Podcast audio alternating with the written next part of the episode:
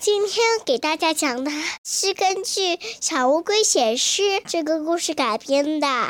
小宝宝写诗。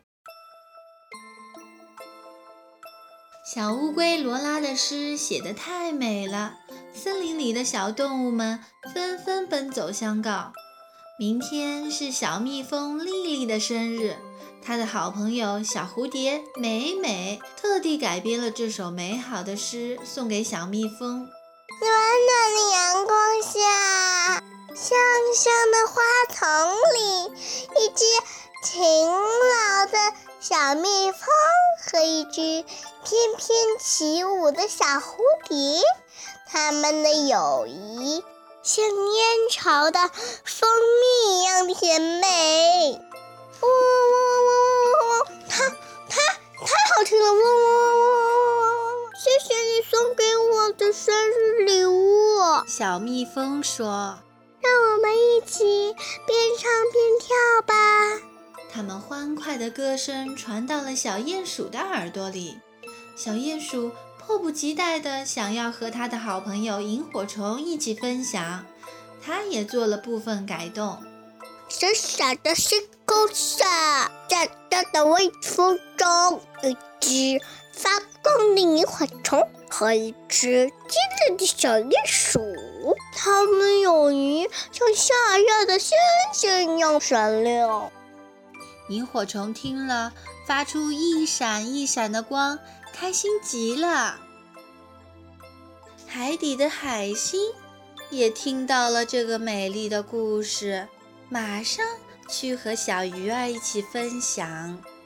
深深的海底下，黑黑的山洞里，一只欢快的小鱼儿和一只敏感的小海星，他们的友谊。像海里的珊瑚一样绚丽，哈哈，嘿嘿嘿嘿嘿嘿嘿，我已经无法用语言来形容了。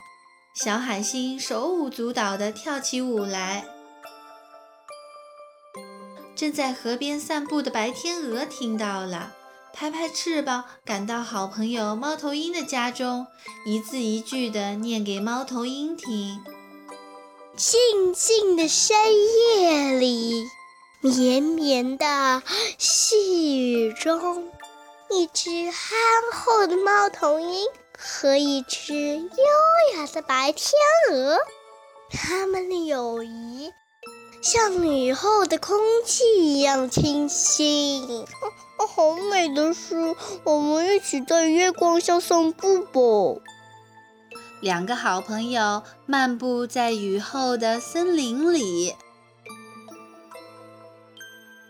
故事讲完了，听故事的小宝宝还意犹未尽，他也要做一首那么美的诗送给妈妈。柔柔的灯光下，缓缓的乐音中，我为讲故事的妈妈，我以为听故事的宝宝，他们之间的情感。像冬天里的火把一样温暖。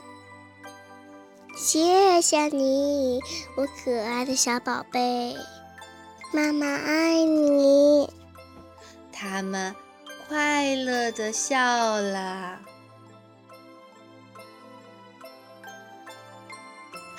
今天的故事就讲完啦。大家还喜欢这个改编的故事吗？每天晚上我都有和妈妈做这个游戏的，哈哈，我们还抢了很多很多首诗呢，你们也来玩好吗？